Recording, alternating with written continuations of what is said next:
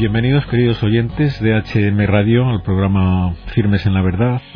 Eh, en esta ocasión, con un invitado al otro lado del teléfono, como casi siempre, mm, se trata de don Ignacio García Juliá, al que damos ya la bienvenida a nuestro programa. Bienvenido, don Ignacio. Muy buenas tardes.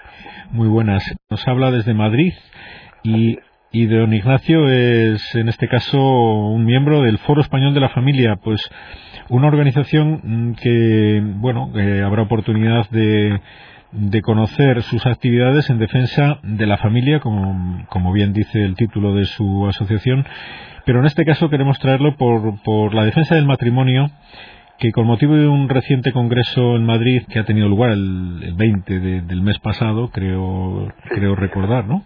Cuéntenos eh, este congreso, por qué lo han organizado y cuáles, bueno, cuáles han sido sus principales actividades o, frutos de momento, ¿no? Bien, pues vamos a ver, este congreso llevamos eh, cerca de un año preparándolo porque sentíamos la necesidad de que de una vez se abriera el melón, por decirlo así coloquialmente, de plantear a la sociedad española que eh, el matrimonio sí importa y el divorcio no es la solución. Es decir, eh, romper esa dicotomía que hay entre matrimonio y divorcio, que parece que lo uno va ligado a lo otro, cuando lo uno es un compromiso, una alianza y lo otro simplemente es una patología de la relación.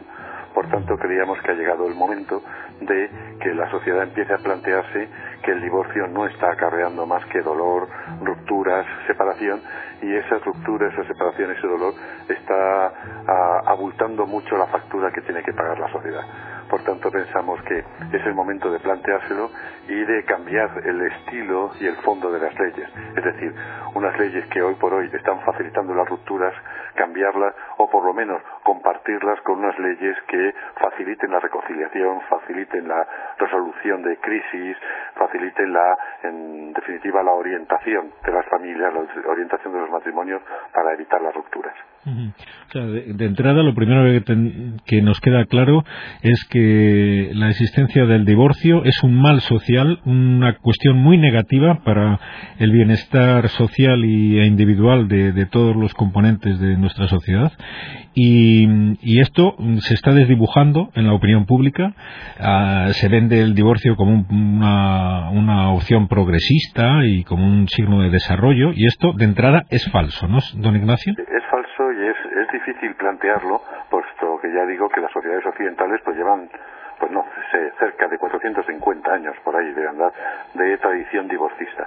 Y lo único que ha traído esto son sociedades más infelices, sociedades más tristes y un gran abandono de la, de la infancia.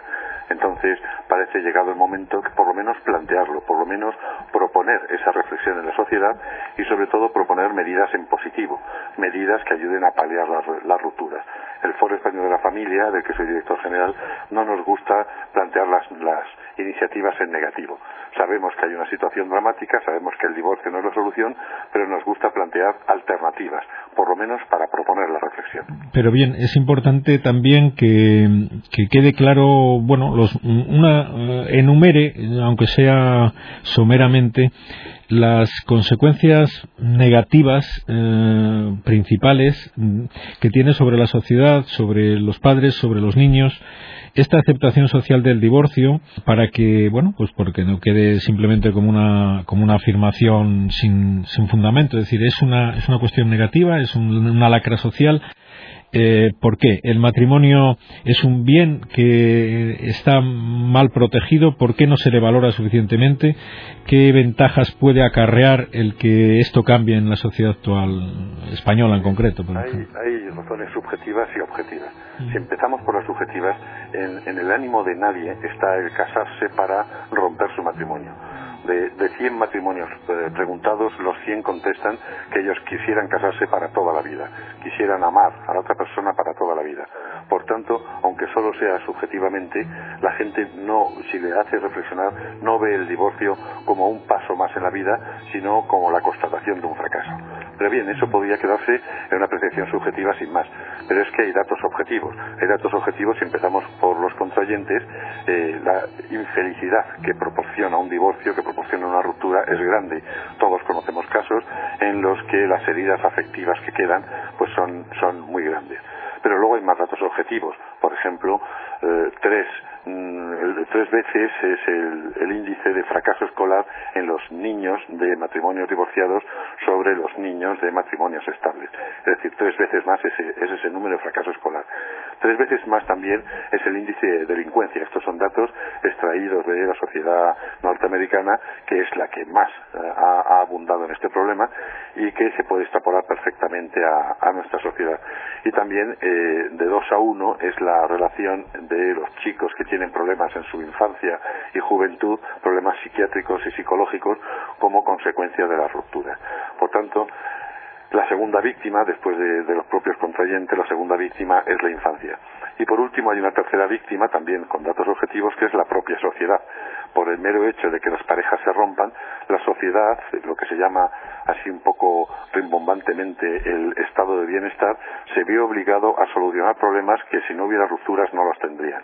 Estamos hablando, por ejemplo, de un informe de la OSCE, la Organización Social para el Desarrollo Económico de la Unión Europea, que en junio de 2011 afirmaba este organismo que el divorcio es la principal causa de pobreza femenina en Europa. Todos sabemos que después de una ruptura los gastos crecen. Mm, nuevos domicilios, más mm, transporte, eh, nuevos trabajos, cambios de localidad, todo eso incrementa el gasto de las familias y por tanto lleva a umbrales de pobreza. Y esto la sociedad trata de paliarlo. Hay ayudas para esto, ayudas para aquello, y se está produciendo un gasto que si no hubiera tanta ruptura, ese gasto sería menor.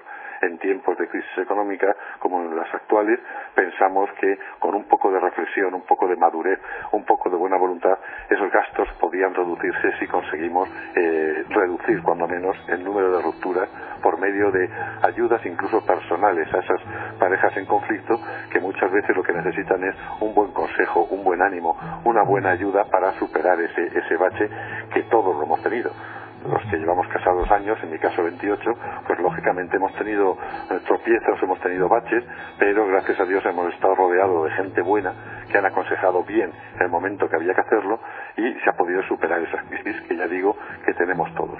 Por tanto, esas son las causas objetivas, perdón, los efectos objetivos de esas rupturas y los subjetivos que dije, que dije en un primer momento. Por lo tanto, la idea que puede rondar en, el ambiente actualmente a muchos matrimonios con dificultades, como usted bien dice, no hay matrimonio que se libre de pasar un mal momento, es, natural y es normal el, el, pensarlo así. La idea que puede rondar, como digo, a tantos matrimonios en este, en este estado es que bueno la solución puede estar en el divorcio eso es una eso es una idea que, que habría que desechar es decir el divorcio no es solución para los problemas del matrimonio sino es quizás una ampliación de los problemas eh, es, es muy buena esa pregunta porque algunas parejas que se van a separar erróneamente piensan que es eh, la separación es el final de sus sufrimientos. Y esa idea es falsa y debían reflexionar sobre ella. ¿Y por qué digo que es falsa? Porque precisamente cuando se produce la ruptura no se produce una separación real, lo que se produce es un cese de la convivencia, que no es lo mismo. Porque esa pareja están condenados, entre comillas, a entenderse para muchas cosas y muy importantes. Pongamos por caso la primera comunión del mayor, el campamento del mediano, la, eh, la fiesta de fin de curso del del medio están condenados a entenderse para las vacaciones, 15 días tú, 15 días yo, para las visitas alternadas entre unos y otros. Por tanto, no cesa esa relación entre unos cónyuges que han roto, sino al contrario, comienza, pero comienza de una forma más dolorosa. Por tanto, como decía un juez de familia de aquí de Madrid, eh, están unidos hasta que la muerte les separe, les guste o no les guste. El cese de la convivencia no significa que cese la relación, sino que tendrán que seguir tendrán que estar obligados a entenderse, les guste o no les guste. Y si muchos hicieran esa, esa reflexión, se darían cuenta que es verdad y que todos conocemos matrimonios que se han roto, que continúan con esa herida abierta porque continúan manteniendo esa relación que es necesaria, puesto que hay unos hijos por medio. Sí, quizás eh, viniera a cuento recordar que esa eso que se achaca a la naturaleza, que es muy, que no perdona, ¿no? Es decir, y, la, naturaleza del matrimonio es la unión eh, indisoluble entre un hombre y una mujer, por lo tanto forman, ya pasan a ser eh, una misma cosa, una misma carne, que de muchas maneras lo podemos eh, expresar, pero bueno, al final la idea tiene que ser esa, ya no son dos, forman una unidad nueva y por lo tanto cuando se separa violentamente en contra de, la razón, en contra de, todo lo que conviene al, al, hombre y al matrimonio, pues al final eh, la naturaleza pasa una factura tremenda, tremendamente alta, ¿no? de, sufrimientos y de problemas añadidos y multiplicados. Esto, bueno, esto ya sé que decía usted que no le gusta plantear las cosas de forma negativa, pero es muy importante porque es que mm, actualmente las, las ideas que llegan a, a la gente son de que, de que no pasa nada, que esa es la solución, los niños no sufren, los niños lo hacemos civilizadamente, bueno, una, una sarta de, de, simplezas que... sí, sí, de lugares comunes que no son reales. Y que es importante desenmascarar. Bien, de acuerdo. Vamos a ver, don Ignacio, otra cosa. Desde el punto de vista jurídico, en el que ustedes están teniendo también una labor bastante, bastante amplia y, constante, están proponiendo una iniciativa legislativa, una, una ¿cómo se llama? legislativa popular. Esto es, sí una ILP eh, al respecto de esta cuestión del, del, matrimonio. Cuéntenos en qué consiste, por favor. Bien, pues consiste fundamentalmente en proponer a la sociedad otro tipo de matrimonio que conviva con el que hay, un matrimonio que pueda ser elegido, que nosotros mm, nos gusta llamar el matrimonio estable y comprometido, matrimonio estable de calidad. Es decir, que bueno, el matrimonio está regulado, pero es evidente que la unión entre hombre y mujer es anterior a las leyes. Es decir, eh, como todo el mundo sabe o seguramente habrán oído alguna vez decir, toda norma protege un valor. Es decir, primero está el valor y cuando la sociedad ve que ese, ese valor es bueno para la sociedad, entonces lo regula. Ese es el caso del matrimonio. El matrimonio es anterior a la ley. La unión entre hombre y mujer es anterior a la ley. Por tanto, surgen leyes que protegen eso que se considera un valor, que en este caso es matrimonio. Bien, hoy día vemos que no está protegido el matrimonio. Al contrario, es una ley, la que tenemos actualmente en España, que es básicamente una ley de repudio, puesto que a los tres meses se puede disolver el vínculo eh, sin previo consentimiento de la otra parte y además sin alegar razón alguna. Por tanto, es realmente una ley de repudio.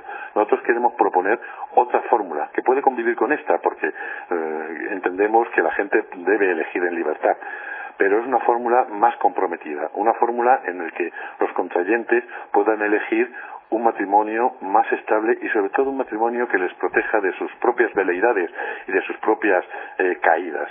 Si yo tengo problemas en mi matrimonio, en lugar de tener una ley que beneficie la ruptura, tenga una ley que me proteja y que me obligue dicho así, para que resolvamos nuestros problemas. Una ley que eh, proporcione un tiempo de reflexión, una ley que seguramente impida las rupturas antes de la mayoría de edad de los hijos. Una ley, en definitiva, que ponga toda la carne del asador en facilitar la reconciliación, no facilitar la ruptura. Y esa es nuestra idea. De tal manera que los novios, los futuros novios, cuando vayan a enfrentarse al matrimonio, puedan elegir qué tipo de fórmula quieren elegir. Si una, digamos, poco seria, como la que tenemos ahora mismo, o una más seria que les proporcione mayor estabilidad en su relación. Sí, esto está basado probablemente, por lo que he leído en, cuestiones de su foro, en que la antigua ley del divorcio, que, que, exigía ese tiempo de separación antes de formalizarse el divorcio desde el punto de vista jurídico, pues eh, había un porcentaje muy alto de, problemas que se solucionaban, ¿no? Y volvían a, admitir la convivencia en común y, bueno, el no, el no, recurrir al divorcio. Sin embargo, desde que la, ley del divorcio express eh, se ha puesto en vigencia, pues han sido, bueno, pues prácticamente no hay matrimonio que se salve, vamos. Porque la, porque la ley ayuda o, incita a, a romper el matrimonio. Podemos hacer un símil, por ejemplo, con la ley del aborto eh, la ley del aborto ahora mismo pues parece que no deja a las mujeres otra salida que, que, sea el aborto eh, ante problemas que puede tener la mujer pues de embarazo inesperado, de entorno familiar, laboral, social. Y parece que la única salida a la que está abocada la mujer es a abortar. Pues igual está pasando con las leyes del divorcio. Parece que la única salida que deja la ley es el divorcio. Tienes un problema, rompemos la relación. Bien, eso como en el aborto bien sabemos que no es bueno y que lo que necesita la, ayuda, la mujer es que sea ayudada y no dejarla sola en un trance tan difícil y proporcionarle salidas a esa situación que le está agobiando, pues lo mismo con los matrimonios. En lugar de hacer una ley que empuje nada más que en una dirección y en un callejón sin salida, que es la ruptura, realmente las encaminemos con el esfuerzo de todos, el buen consejo, los profesionales, la misma ley, los jueces, les encaminemos a solucionar sus problemas. Cuando sea posible, todos sabemos que hay patologías dentro de las relaciones de pareja que hacen imposible el, ajuste de esa relación o el reajuste de esa relación. Eso lo sabemos. Pero quitando las patologías, hay muchas relaciones que pueden salvarse con un buen consejo o con la ayuda profesional. Eso es lo que nosotros intentamos, eh, ese carácter queremos que se imprima a la ley y que además se ha elegido en libertad. Nosotros no queremos imponer un matrimonio indisoluble para siempre y para todos. Eso sería absurdo, puesto que iría en contra de la misma idea de libertad. Pero sí, por lo menos, ir cambiando esa mentalidad divorcista que existe en las sociedades actuales, que, ya digo, empujan directamente a la ruptura de la relación al más mínimo problema. Bueno, y eso de que ustedes no quieren eso será, mm, bueno, eh, en el terreno de los deseos sí sería deseable, ¿no? Porque el matrimonio es una una realidad de derecho natural que eh, exige la indisubilidad de quienes se unen mm, de tal modo, hombre y mujer, unidos en matrimonio, como decíamos antes, la naturaleza humana les convierte en una única eh, una única cosa. Eh, lo de cosa no me gusta mucho porque pero una sí exacto pero que es indisoluble ¿eh? entonces bueno efectivamente esto puede tener dificultades de compresión en muchas personas no se les puede obligar pero efectivamente esa es la, la, el desideratum, la tendencia nuestra, creo que debe ser a que todo el mundo entienda que romper una unidad matrimonial siempre mm, va a ser una violencia eh, respecto a la mm, naturaleza del matrimonio que nadie ha inventado, que no se debe a la Iglesia ni se debe al derecho romano ni al derecho alemán, ¿no? Eh, sino que se debe a la naturaleza humana que es así. Sí, sí. Es que mm, aquí chocamos con un problema de la, en la sociedad en la que estamos viviendo. Existe, como usted bien dice, el sentimiento de la indisolubilidad del matrimonio. Lo que pasa es que se ha desvirtuado tanto. Llevamos, como hemos dicho antes, una tradición divorcista tan grande que ahora mismo la indisolubilidad es muy difícil de explicar y mucho más difícil de entender. Creemos que hay que dar pasos antes de hablar de la indisolubilidad. Como dice Benigno Blanco, nuestro presidente, la indisolubilidad esta palabra tan difícil, es eh, eh, prácticamente tan difícil de explicar como la Santísima Trinidad. De hecho, en el Evangelio, que ustedes conocerán perfectamente, cuando, cuando eh, los, los, apóstoles le dicen a, a, Jesús, entonces si esto es así, no trae cuenta casarse, ¿no? Cuando les dice que por vuestra terquedad, ¿no? Moisés había permitido el libelo de, de, repudio, pero lo que Dios ha unido, que no lo sepa el hombre. Entonces Cristo contesta con una frase que todos debemos meditar mucho, y es que les dice expresamente, para vosotros puede ser imposible, pero para Dios no hay nada imposible. Es decir, entendemos que la indisolubilidad, la unión estable de mujer y hombre hasta que la muerte los separe, no es posible sin la ayuda de Dios. Por tanto, si no tenemos a Dios en la sociedad, es muy difícil explicar el concepto de indisolubilidad. Eso significa que nos queda un largo camino que recorrer porque realmente estamos en una sociedad que realmente le ha dado la espalda a Dios. Hasta que no logremos que esa sociedad mire de frente a Dios y vea que sin su ayuda esto puede ser muy difícil, pues no, no será posible explicar claramente que se entienda y que se acepte el concepto de indisolubilidad. Por eso no queremos meternos en este jardín ahora mismo porque realmente se está empezando. Basta empezar con decir, bueno, vamos a ir resolviendo el problema y poco a poco se irá entendiendo que la solución a este problema pasa por una mm, mayor contemplación de Dios, más que por un darle la espalda a Dios. No sé si he conseguido explicarme. Sí, sí, sí. Bien, de todos modos yo quería traer el tema a colación pues porque eh, también creo que es interesante que, quede claro a nuestros oyentes que no es la indisolubilidad del matrimonio, no es malo el divorcio solo porque nos queden muy claras sus consecuencias negativas, sino porque efectivamente la verdad sobre el matrimonio apunta a su indisolubilidad, con mayor o menor dificultad en unas épocas o en otras de la historia para entenderlo, ¿no? Pero que esa es una realidad irre irrenunciable para todos y que de ahí derivan los males que eh, conlleva la ruptura del divorcio del tema matrimonial, efectivamente. Muy bien. He leído en Alfa y Omega un buen reportaje que hay sobre sobre su, su cuarto congreso, en el que habla don Rafael Palomino. Bueno, habla de, de la, de la experiencia de Hungría, ¿no? que a veces, eh, bueno, usted nos puede comentar, ¿no? Eh, cómo en este país se ha legislado de una manera valiente y clara sobre el matrimonio, que, que bueno, yo lo tengo presente, si usted... Eh, sí, sí, lo que pasa es que mm, eh, ojalá fuera extrapolable la experiencia húngara, ¿no? Eh, a la española. Hungría, como todos sabemos, viene de un régimen totalitario donde, por supuesto, el divorcio era moneda común, un pueblo abandonado de toda fe, por lo menos en lo público, y un pueblo que realmente ha dado un rebote un rebote en estas en estas prácticas digamos eh, laicistas no que es lo que era. Entonces eh, el gobierno actual realmente ha tenido un gran, una gran aprobación por parte de su pueblo en las últimas elecciones. Y no engañaban en los programas electorales. Realmente decían lo que iban a hacer y entre ellos estaban pues la vuelta a un matrimonio vamos a llamarlo serio así simplemente no y eso ha tenido mucha aceptación. Por eso les ha, les ha permitido legislar valientemente en cuanto, en cuanto al matrimonio. Eh, ojalá aquí en, la realidad social española fuera igual, pero sabemos que no lo es. Sabemos que España no ha vivido en ese régimen totalitario, llevamos 33 años de, de ley de divorcio, ha habido un acostumbramiento. Ahora mismo la sociedad española no está madura para, por ley, poner un matrimonio sin más eh, indisoluble, o sea, una propuesta seria, una propuesta valiente en, las uniones.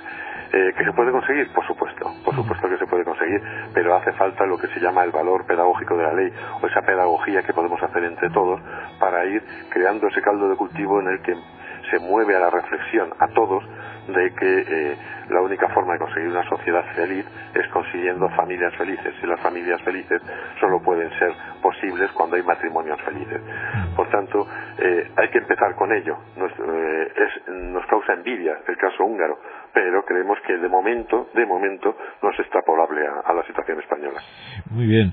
El, tiempo que nos queda, mm, que nos aclare algo que he leído también en su foro eh, discriminación que pueden sentir actualmente las parejas que quieren casarse con carácter estable, desde el punto de vista jurídico se sienten discriminadas respecto a las demás. Explíquenos esto.